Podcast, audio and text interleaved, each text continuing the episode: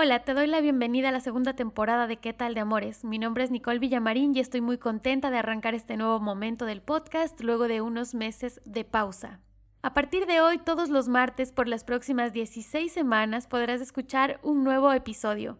Volvemos con algunos cambios en el formato y con muchas ganas de que este contenido sea un aporte para ti. Gracias a las personas que están detrás del podcast, a los invitados e invitadas y un gracias muy especial a Alejo Blasco que es parte clave de este equipo. Ahora sí, empezamos.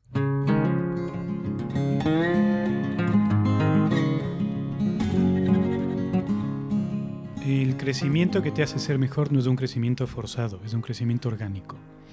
No nace de que tú te obligues a superarte, nace de que creces como cualquier ser vivo, es decir, maduras.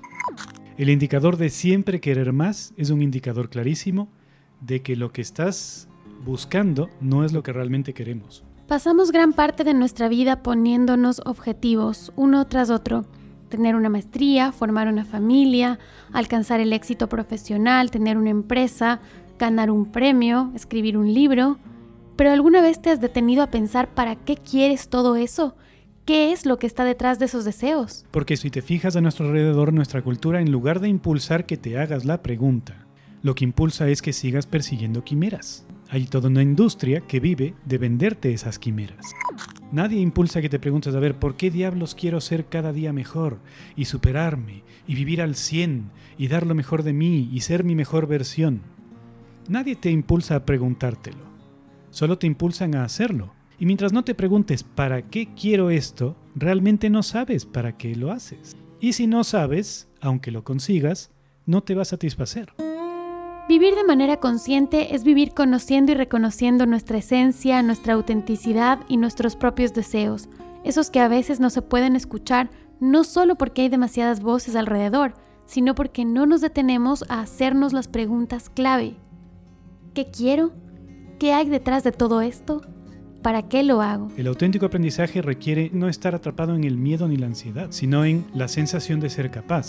Los problemas existenciales no se resuelven porque no son problemas matemáticos, son experiencias vitales. Cada día tienes un problema existencial nuevo. Y así es la vida. Eso, eso es vivir. Una vez más nos acompaña Esteban Lazo, doctor en psicología social y terapeuta, con quien vamos a hablar de cómo podemos descubrir lo que realmente queremos a través de una sola clave hacernos la pregunta y escuchar nuestra propia respuesta. Pueden encontrar más información sobre el trabajo de Esteban en www.psicologiaenpositivo.com. ¿Qué tal de amores? ¿Qué tal de migraciones hacia otras formas de querer? De mis pasiones. Conservo las canciones que me hacen siempre ver cómo es. Esto es ¿Qué tal de Amores? Un podcast para descubrir nuevas formas de vivir el amor. Conoce más en www.quetalamores.com. Yo soy Nicole y te doy la bienvenida a este nuevo episodio. Y puede ser que mis amores no sean lo que el mundo espera cuando grito fuerte que me quiero. Esteban, ¿qué es más complicado? ¿Conseguir lo que queremos o saber lo que queremos? Porque a veces parece que el problema, el reto, está en conseguir las cosas. Eh, bueno, la mayor parte de gente cree eso, pero en realidad lo difícil es saber lo que realmente queremos. Conseguirlo una vez lo sabes no es tan complicado. Lo que la mayor parte de personas creen que quieren no es un fin sino un medio para otra cosa que no saben que realmente quieren.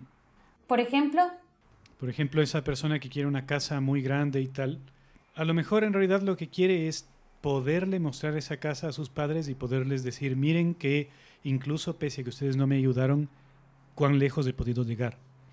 A lo mejor lo que realmente quiere es que su padre o su madre le reconozcan, se enorgullezcan de él o de ella. Y cree, sin ser muy consciente de ello, que va a conseguir eso el día en que tenga una casa grande, o que tenga mucho dinero, o que sea muy exitoso, o etc. Y entonces como no se da cuenta de para qué está buscando lo que, lo que busca, tampoco se satisface cuando lo consigue, incluso si lo consigue, porque obviamente si no sabes para qué haces algo, aunque lo logres, no te sirve. Entonces, esa es la confusión que se puede dar. ¿Y cómo podemos salir de esa confusión? O sea, ¿cómo, cómo saber que estamos en el camino correcto y saber que eso es lo que realmente queremos y no, no estamos en esta ilusión. En realidad la vida misma te lo dice, porque en la medida en que estás en un camino equivocado, persiguiendo cosas que realmente no quieres y que son ilusiones, o que son medios para fines que no conoces, en esa misma medida es un camino que no se acaba nunca y además tú nunca estás satisfecho, siempre quieres más. Y el indicador de siempre querer más es un indicador clarísimo de que lo que estás buscando no es lo que realmente quieres. ¿Cuál es esa diferencia entre querer más por querer ser mejor o superarte o crecer y querer más por llenar un vacío o por no, no tener realmente lo que buscas o no saber lo que quieres? El crecimiento que te hace ser mejor no es un crecimiento forzado, es un crecimiento orgánico. No nace de que tú te obligues a superarte, nace de que creces como cualquier ser vivo, es decir, maduras emocionalmente, psicológicamente. Entonces, el contraste no es entre no hacer nada y ser un perezoso y hacer todo y correr de un lado al otro. El contraste es entre no saber para qué haces lo que haces y por tanto no llegar a ninguna parte y saber para qué lo haces y por tanto ir avanzando en un camino medianamente claro en tu, en tu perspectiva. Porque es un malentendido frecuente esto que dice la gente de, pero es que yo no quiero convertirme en un perezoso, en un flojo. La pereza, la flojera no existen. Los seres humanos, ningún ser vivo se tira por ahí sin hacer nada, sin ningún motivo. Eso no existe. Lo que existe en el género humano es o bien no quiero hacer algo que me siento obligado a hacer por X o Y motivo y no me quiero confesar a mí que no lo quiero hacer, o bien no me siento capaz de hacerlo y por tanto lo aplazo perennemente para no tener que enfrentar la posibilidad del fracaso, de un fracaso que yo temo eh, y me produce mucho dolor. Y todo eso, como no soy consciente de que eso es lo que realmente estoy sintiendo, yo lo llamo flojera, pereza, vagancia. Pero no lo es. Es el resultado de no saber lo que quieres y de em, no sentirte capaz por X o Y motivo. Te digo esto porque la mayor parte de gente, los, los, que dicen eso de supérate y tal, todo el tiempo están diciéndote no seas vago, no seas flojo, sal de tu zona de confort. Eso es una estupidez. De hecho, el aprendizaje se da precisamente en tu zona de confort. Si sales de tu zona de confort, es decir, si te pones incómodo, no aprendes, porque te asustas. El auténtico aprendizaje requiere no, requiere no estar atrapado en el miedo ni la ansiedad, sino en la sensación de ser capaz. Toda esa gente que está atrapada en esa comprensión, en esa creencia extraordinariamente patológica de que para que valga la pena la vida, de que, de que para tener derecho a existir tienes que ser productivo, producir, toda esa gente eh, en realidad no crece. A lo mejor tienen éxito económico y tienen mucho dinero, pero no crecen. Y nunca están satisfechos, por eso siempre quieren más. ¿Y crees que no crecen porque no han descubierto lo que realmente quieren? Creen que saben lo que quieren porque están rodeados de personas que les convencen o, o parecen actuar de esa misma manera. Y de hecho sobre esto hay mucha investigación. El otro día leía una de estas. Le entrevistaban a personas que viven en Estados Unidos que son millonarios, pero no multimillonarios, ¿no? O sea, gente que tiene algunos millones, pero no 100 millones. Todos los millones. Esa gente la pasa pésimo. Y, y, tú dirías, a ver, pero si ya tienes 3 millones, pues ya, ¿no? No. Porque si tienes 3 millones, te comparas con el que tiene 4 y tiene una casa en los Hamptons que tú no tienes. Y lo vives mal. Porque nunca se preguntaron, ¿para qué quiero tener 4 billones de dólares? ¿Para qué quiero tener 100 millones de dólares o mil? ¿Para qué quiero tener un dinero que ni yo, ni mis hijos, ni mis nietos seríamos capaces de gastarnos en todas nuestras vidas? Y mientras no te preguntes, ¿para qué quiero esto? Realmente no sabes para qué lo haces. Y si no sabes, aunque lo consigas, no te va a satisfacer. O sea, es como, es como una adicción. De hecho, tiene la forma, la estructura psicológica de una adicción. Porque te montas sobre una ilusión que en lugar de satisfacer el vacío de lo que realmente quieres, lo, lo anestesia momentáneamente, pero claro, como es momentáneo, vuelve a aparecer cada tanto y cada vez necesitas más para anestesiarlo. Es decir, por ejemplo, un ejemplo muy concreto. Ok, yo me quiero comprar un coche. ¿Para qué lo quiero? ¿Lo quiero para ir por ahí por la carretera a toda velocidad? ¿Lo quiero para ir al supermercado? ¿Lo quiero para que la gente me vea y me admire? ¿Lo quiero para llevar a mis hijos? De acuerdo a cada una de esas cosas, voy a escoger el coche que yo quiera. Y luego hay que hacerse la, la misma pregunta, hay que hacérsela sistemáticamente. Ok, ¿y para qué quiero que me admiren?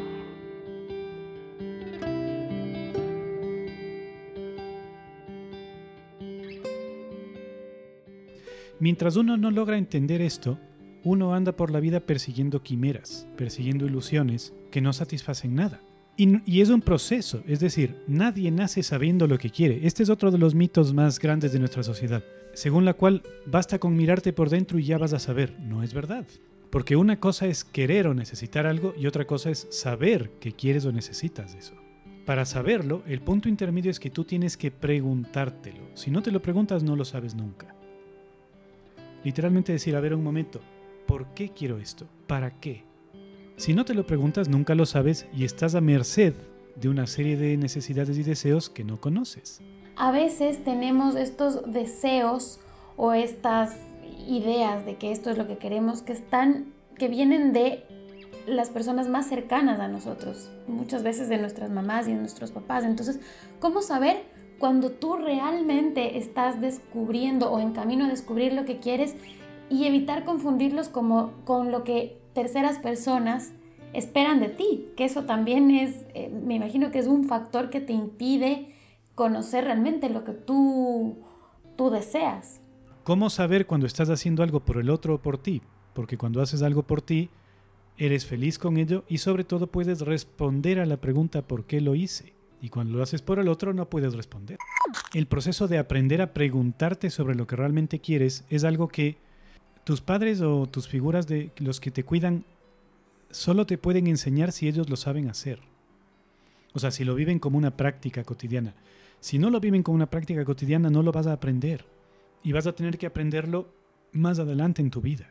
Entonces, cuando eres pequeño o pequeña, no sabes literalmente lo que quieres y si nadie te ayuda a descubrirlo, vives un montón de tu vida esclavo de cosas que no entiendes y repitiendo una y otra vez intentos de conseguir algo que ni siquiera sabes qué es.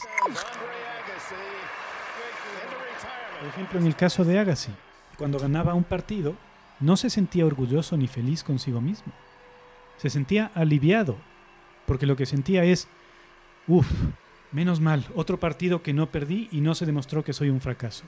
Esta sensación es característica de no saber por qué lo estás haciendo. Y esa sensación también te despierta ese sentido de urgencia, ¿no? Porque no sé para qué estoy haciendo algo, pero tengo que seguir haciendo más cosas. Exacto. Porque si te, si te fijas a nuestro alrededor, nuestra cultura, en lugar de impulsar que te hagas la pregunta, lo que impulsa es que sigas persiguiendo quimeras. Hay toda una industria que vive de venderte esas quimeras. Y es una industria gigantesca, millonaria, multimillonaria. Nadie impulsa que te preguntes, a ver, ¿por qué diablos quiero ser cada día mejor y superarme y vivir al 100 y dar lo mejor de mí y ser mi mejor versión? Claro. Nadie te impulsa a preguntártelo, solo te impulsan a hacerlo. La primera es que esa industria se alimenta de no hacer preguntas. Y no me refiero solo a la industria de, de, de la, del bienestar psicológico en cómodas cuotas. Uh -huh. o, de la, o, de la, alegría, la alegría embotellada, ¿no? Me refiero también a la industria del entretenimiento. Buena parte del cine es eso, buena parte de la televisión es eso. Esa industria se alimenta de no hacer preguntas, de que tú no hagas preguntas. Se alimenta de darte respuestas preempacadas, enlatadas, que en teoría son universales. Como por ejemplo, quieres, si tú quieres conseguir este coche, pues hazlo real en tu mente, imagínalo, eh, decrétalo y vendrá. Bajo el supuesto de que el universo tiene para ti preparado un Ferrari de color rojo. O sea, imagínate qué absurdo. Yo no digo que no puedas conseguir el Ferrari, claro. Lo que digo es que si no sabes para qué lo estás consiguiendo, no te va a servir. Así de sencillo es. Puedes conseguir 50 Ferraris y sentirte peor que antes. Y de hecho es lo que pasa. La segunda parte, si es que es tan fácil, no, es un proceso vital. De hecho, la maduración consiste en ser cada vez más consciente de qué es lo que realmente quieres, porque la identidad de las personas está en su deseo. Quien soy yo es lo que yo deseo de verdad. Allí es donde está mi, mi verdadera esencia y mi potencial de crecimiento. Ahora, ¿qué es lo que la gente desea de verdad? Bueno, hace poco leí una investigación de un señor que entrevista a personas que están en, en un hospicio donde están en, en- etapa terminal. Todas estas personas, a un mes, dos días, dos semanas de la muerte, de repente se dan cuenta de que no les importa el dinero, no les importa eh, los viajes, no les importan los coches, no les importan las empresas. Lo que les importa es el amor de sus padres, sus hermanos, sus amigos, sus parejas, sus hijos. Eso es lo único con lo que sueñan, es lo único que les duele no haber podido resolver en ese momento a puertas de la muerte. Eso es así. Toda esa industria de Oropel que te vende que comprándote este producto vas a ser feliz, se aprovecha del hecho de que tú no sabes que lo quieres comprar para que alguien venga y te diga, oye, qué guapa te ves. Así de sencillo es. Y así de cotidiano en realidad, porque cuando digo lo que realmente queremos me refiero a, todos queremos sentirnos queridos y dignos de ser queridos y sentirnos respetados y capaces y competentes. Punto final. Eso es todo. No es ningún gran misterio. Ahora, el proceso de descubrirlo, un, un taller, un workshop, si es que no es simplemente venderte una quimera, te puede ayudar dándote un procedimiento para hacerlo. Pero tú tienes que hacerlo y como todo en la vida es algo que vas mejorando con el aprendizaje. Es decir, te pueden dar un procedimiento para facilitar que logres intimar cada vez más contigo mismo en tu vida diaria. Pero tú lo tienes que hacer. Tú tienes que desarrollar el hábito de preguntarte por qué quiero esto. Tienes que desarrollar el hábito de reconocer tus fantaseos, tus fantasías diurnas, interrogarlas, de darte cuenta de que cuando estás fantaseando que metes el gol y la gente te aplaude es por algo que sientes que necesitas y no sabes ponerle nombre. Tienes que desarrollar ese hábito y hacerlo parte de ti, lo cual te ayuda a ser cada vez más fiel a tu verdadera esencia, que está en tu deseo. Te ayuda a ser cada vez más transparente con respecto a lo que realmente eres, para ti y para los demás. Y ahí sí, lo que dicen los del secreto tienen razón. Cuando tú logras eso, vas ubicándote en un lugar, en una esquina del universo, donde eso coincide con esa esquina. Claro, porque entonces te vas rodeando de gente que tiene deseos semejantes, intereses semejantes, y como ahora tú ya eres más consciente de quién realmente eres, puedes entablar vínculos más transparentes. No es ningún secreto.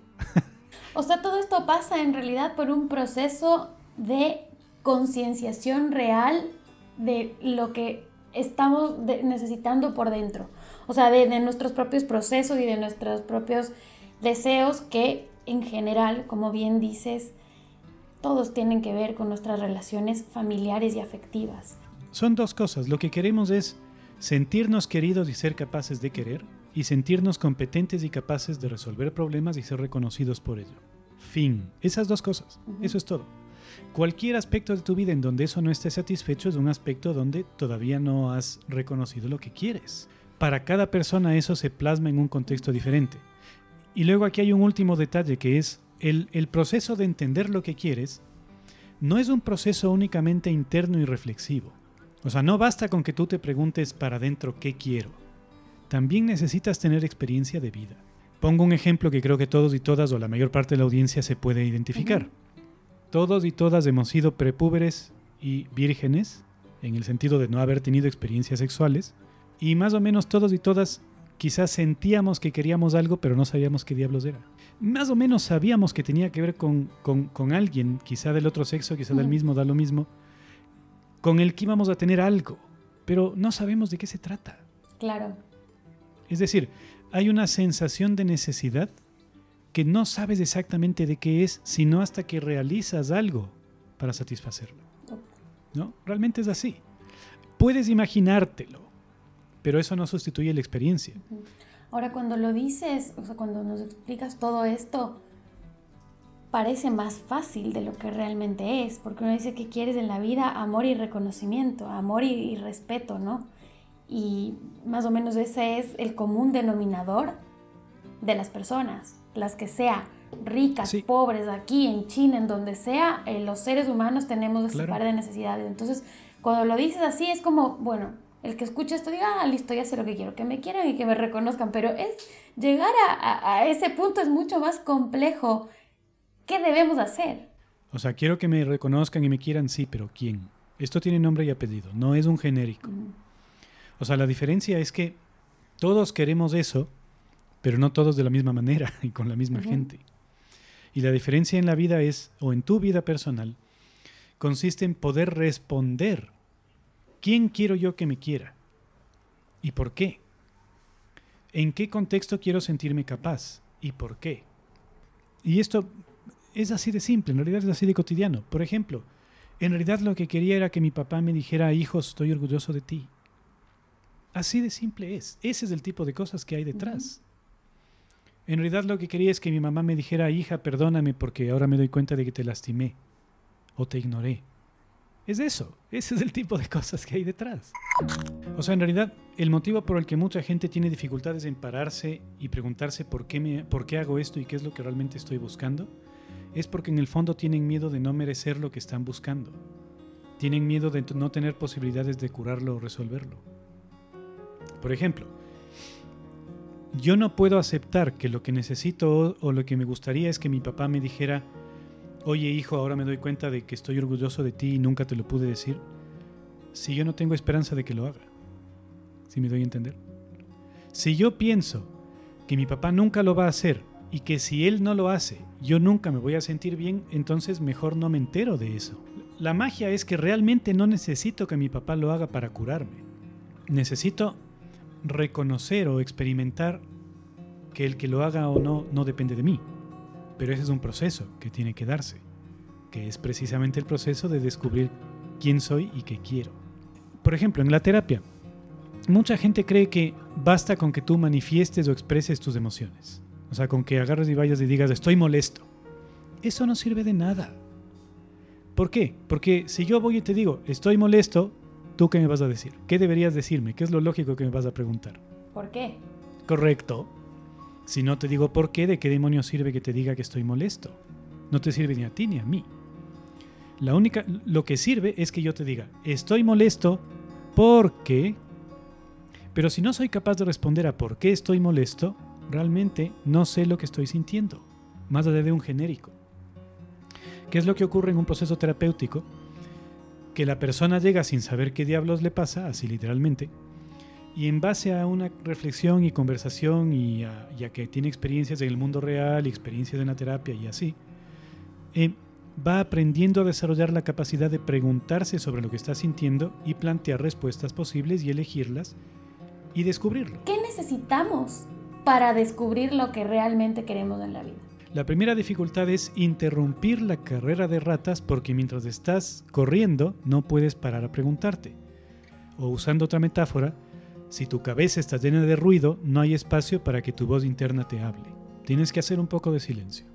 Y ya esto es un obstáculo para mucha gente, porque mucha gente dice, pero ¿para qué? No voy a ganar nada, voy a perder tiempo. Sí. Sin darse cuenta de que ya está perdiendo el tiempo. Porque si estás corriendo sin saber a dónde quieres llegar, no importa dónde llegues, estás perdiendo el tiempo. El hecho de que no nos han enseñado literalmente a hacernos estas preguntas, dejar el espacio para que aparezca la respuesta y irla respondiendo, no nos han enseñado. Entonces tenemos que aprenderlo literalmente. En terapia esto se aprende porque el terapeuta lo hace contigo y a veces por ti. O la terapeuta. O sea, tú estás ahí y entonces la terapeuta te dice, a ver, esto que estás sintiendo cómo es y tú, mm, no sé, es como algo raro en el cuerpo, como una sensación de pesadez en el pecho. Y la terapeuta dice, hmm, como una opresión. Y entonces tú esa, esa posible respuesta la contrastas con experiencia y dices, mm, sí, más o menos, pero, ¿ok?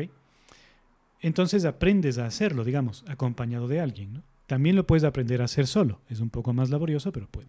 Y una vez instalada esta práctica, la misma práctica va cambiando tu relación contigo mismo de forma que vas siendo cada vez más capaz de acoger tu verdadero deseo en tu vida, de darle cada vez más espacio y eso va cambiando tu vida. Obviamente es algo que toma tiempo, como todo crecimiento orgánico. Si intentas forzarlo, lo impides, porque lo coartas. Tienes que dejar que crezca al ritmo que vaya y acompañarlo con cariño y con paciencia.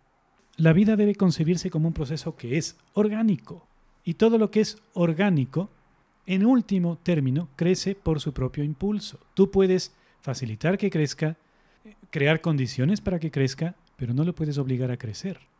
Tampoco necesitas, porque crece como puede según puede. Y esto, esto orgánico que, y este descubrimiento del que hablas puede ser el propósito de tu vida. Yo he escuchado mucho ahora con eso de que descubre tu propósito, descubre tu propósito. Esto tiene que ver con descubrir lo que realmente queremos o con qué. Porque yo a veces digo, ay, creo que yo no sé mi propósito en la vida. Y no sé si voy por la calle y digo, ay, ¿será que este estaba el propósito en la vida? Que bueno, a veces me siento como fuera de, fuera de todo eso.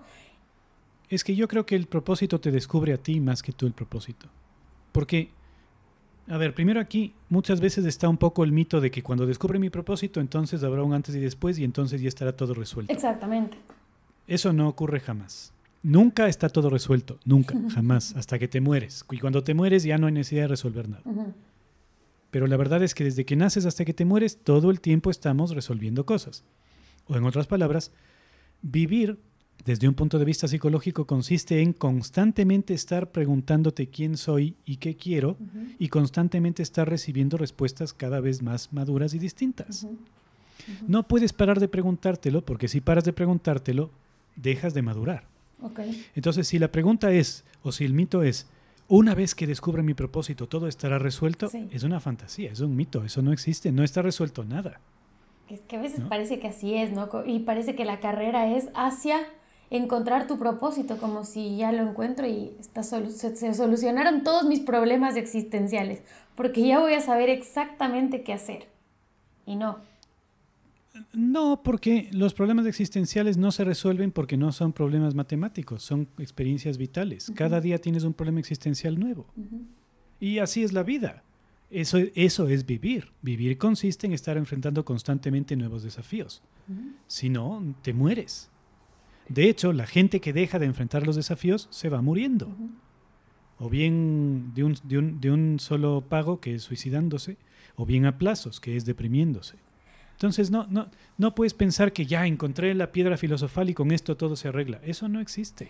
Ahora, si, si la pregunta es, ¿de qué manera el poderme descubrir mi deseo resuelve el problema?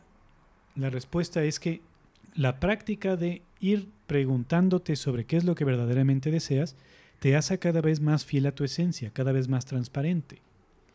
Y eso a su vez termina conduciéndote a donde debes de estar en la vida, en el universo porque te termina, terminas siendo consciente de qué quieres hacer de verdad, qué es lo que te gusta y con qué tipo de personas te quieres llevar. Y eso ah, orgánicamente te va conduciendo en esa dirección. ¿Qué pasa cuando descubrimos lo que realmente queremos? Cuando somos ya muy adultos. O sea, siento como que mm, a ratos hay esa desesperanza de que ya es muy tarde para cambiar de dirección. Bueno, eso lo puedes sentir desde que tienes 10 o 12. Y en realidad es una forma específica de lo que decía antes, que es el temor, la desesperanza. Es así de sencillo. O sea, es la sensación de, como no lo voy a poder hacer, mejor ni me lo planteo porque si me lo planteo voy a sufrir porque no voy a poder. ¿no? Así de sencillo. No es ahora, no, ahora cómo voy a cambiar si nunca he cambiado. El cambio es la naturaleza de la vida. Lo difícil es no cambiar, como sabe cualquiera que intenta mantener su misma forma física y su mismo peso. Cambiar es lo natural. Estamos cambiando todo el tiempo. La diferencia aquí es que ese cambio sea medianamente consciente, no controlado, sino consciente. No hay que pensar que hay un momento idóneo para esto. Es lo contrario. Tu vida todo el tiempo te está diciendo, oye, no estás bien a través de tu malestar. La pregunta es, ¿quieres hacerle caso o prefieres seguir anestesiándote? Si te sigues anestesiando, estás en tu derecho, pero vas a sufrir cada vez más y hacer sufrir cada vez más a la gente. Estás en tu derecho, pero es el precio que vas a pagar. Lo que pasa es que al anestesiar no, es, como esa forma de evitar ese dolor, que en realidad ese es el punto que, al que se llega. Evitar el dolor. Pero el motivo por el que quieres evitar el dolor es porque crees que no lo puedes sanar. Y sí lo puedes sanar. En el momento en el que comprendes que sí lo puedes sanar, en ese momento y solo en ese momento, puedes estar dispuesto a dejar de anestesiarte y aceptar la posibilidad de cambiar con respecto a tu experiencia. Y si algo puedo decir a la audiencia desde este punto es claro que se puede sanar. Todo se puede sanar medianamente y lo suficiente para que tengas una vida satisfactoria. Todo. todo, sin lugar a dudas.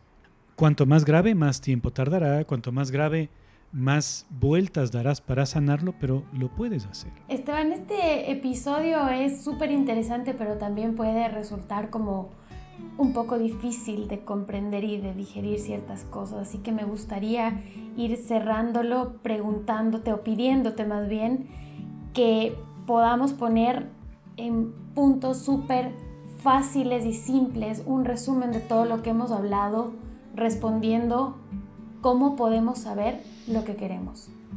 Ok, a ver, entonces lo primero sería, el común de las personas cree que lo difícil es conseguir lo que quiere, pero no. Lo realmente difícil, y es tan difícil que es una tarea de toda la vida, es saber lo que uno quiere. En segundo lugar, saber lo que uno quiere consiste en interrogarse permanentemente sobre lo que uno quiere, dando espacio a esos vacíos o necesidades que sentimos para adoptar una cierta forma y contemplar alternativas de respuesta. Quiero A, quiero B, quiero C. Y contrastando esas alternativas con esa sensación, ir descubriéndola y haciéndola cada vez más precisa, cada vez más clara. En tercer lugar, este proceso muchas veces implica vivir esas alternativas de respuesta para saber lo que realmente quiero. Muchas veces implica hacer una serie de cosas para solo entonces poderlas contrastar con la necesidad que estaba intentando cubrir. En, cuarto lugar, en la medida en que todo esto se haga de una manera medianamente consciente, es decir, en la medida en que las personas desarrollemos la virtud de preguntarnos qué queremos y dejar que la respuesta emerja y irla planteando, irla haciendo cada vez más precisa, en esa misma medida nuestra vida es consciente y sujeta a nuestra voluntad y no estamos sujetos a merced de nuestras emociones y pasiones. En último término, en esto consiste vivir. Vivir conscientemente consiste en ir preguntándose y respondiéndose esto a lo largo de los días, las horas, los meses, los años, la vida entera. No hay que concebirlo como una respuesta de una vez para siempre, sino como un diálogo en donde cada vez la pregunta es distinta, más precisa, y cada vez la respuesta es distinta, más precisa. Al final, al final del arco iris, al final de la vida, debajo de todo, lo que siempre vas a encontrar es: ¿quieres que te quieran y ser digno de ser querido? y quieres que te reconozcan y sentirte capaz. Eso quieres. La pregunta fundamental que has de plantear cada día es con quiénes, en qué contexto, en relación con qué actividad o práctica. Y por qué es esto importante para mí o personalmente significativo en ese contexto. ¿Por qué quiero un coche deportivo rojo? ¿Por qué quiero estar con esta persona? ¿Por qué quiero conseguir este trabajo? ¿Por qué quiero todo esto? Sabiendo que entre que plantees la pregunta y aparezca la respuesta pueden tardar un tiempo, bastante tiempo. De hecho, pueden tardar años. Pero también sabiendo que si lo haces así, podrás tomar el timón del barco de tu vida y ser el capitán en lugar de ser un pasajero. O sea, podrás vivir de manera mucho más consciente. Correcto. Y además, podrás incrementar la conciencia y la capacidad de eh, reinar sobre sus propias vidas de las personas que te rodean, de tus hijos, tus, de todos los que te quieren y, con los que compartes. Con lo cual podrás contribuir a que el mundo sea cada vez mejor, cosa que en este momento de la historia es extraordinariamente necesaria. Em, antes de cerrar, Esteban, esto que acabas de, decir también puede vincularse a la felicidad. Quizás esa es una historia también mucho más grande y mucho más eh, profunda de desarrollar, pero todo ese proceso te lleva a ser más feliz. A ver, la felicidad no es un estado. No se puede, no se puede concebir como un estado, porque es, ese es otro mito. Parte de los mismos mitos. El mito de que cuando encuentres la iluminación, la felicidad, lo que tú quieras, alcanzaste el estado de nirvana y ya nada te duele, nada te preocupa. No. Porque, a ver, si nada te duele y luego se muere tu hijo y no te importa, es que estás mal de la cabeza. O sea, eso no es ningún nirvana ni ninguna bendición, eso es estar mal porque te tiene que doler, porque es tu hijo y lo amas. Es natural que te duela. En realidad la felicidad debe concebirse como un resultado de la maduración. Pero no es algo que puede conseguir, no es algo que puedo marcar como mi objetivo. Si yo me pongo como objetivo ser feliz, me impido madurar y nunca soy feliz. En cambio, si participo de mi maduración activa y conscientemente preguntándome sobre lo que deseo y busco, en ese proceso voy siendo cada vez más feliz, porque es un resultado de que yo participo de mi maduración y por tanto la incremento, la, la- la facilito en lugar de impedirla. Entendiéndolo así, la felicidad sí está... De hecho, esta es la, clave de la felicidad, el secreto de la felicidad. Solo que no es un secreto. En realidad es, una evi- es algo evidente, Claro. no es ningún secreto. Claro, no es llegar a la meta donde voy a encontrar la felicidad, sino vivir conscientemente, lo cual implica un proceso de constante maduración en el cual yo voy a ser feliz en ese proceso, en ese Claro. trayecto. Y soy feliz Soy porque feliz. voy haciendo cada vez más las cosas que me gustan y me nutren y quiero hacer y me voy vinculando cada vez más con la gente a la que yo quiero de verdad. Claro. Es muy simple, Claro. no es ningún secreto, es evidente. Claro. Si haces lo que te gusta y te vinculas con la gente a la que quieres y te quiere, eres feliz. Pero para saber lo que te gusta y saber cuál es la gente que te quiere y a la que tú quieres, tienes que preguntarte qué quieres. Porque solo preguntándote qué quieres, puedes reconocerlo y por tanto ser cada vez más transparente y maduro. Gracias Esteban, siempre es valiosísimo compartir. Acabas de escuchar ¿Qué tal de amores? Si te gustó el contenido, compártelo en tus redes sociales. Y si quieres formar parte de esta comunidad, no olvides suscribirte al newsletter desde www.quetaldemores.com. Hasta un siguiente episodio. de mis pasiones. Conservo las canciones que me hacen siempre ver cómo es.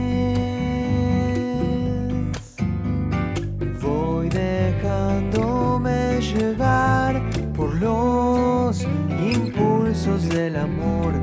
Voy dejándome encontrar en las historias. Y puede ser que mis amores no sean lo que el mundo espera. Cuando grito fuerte que me quiero.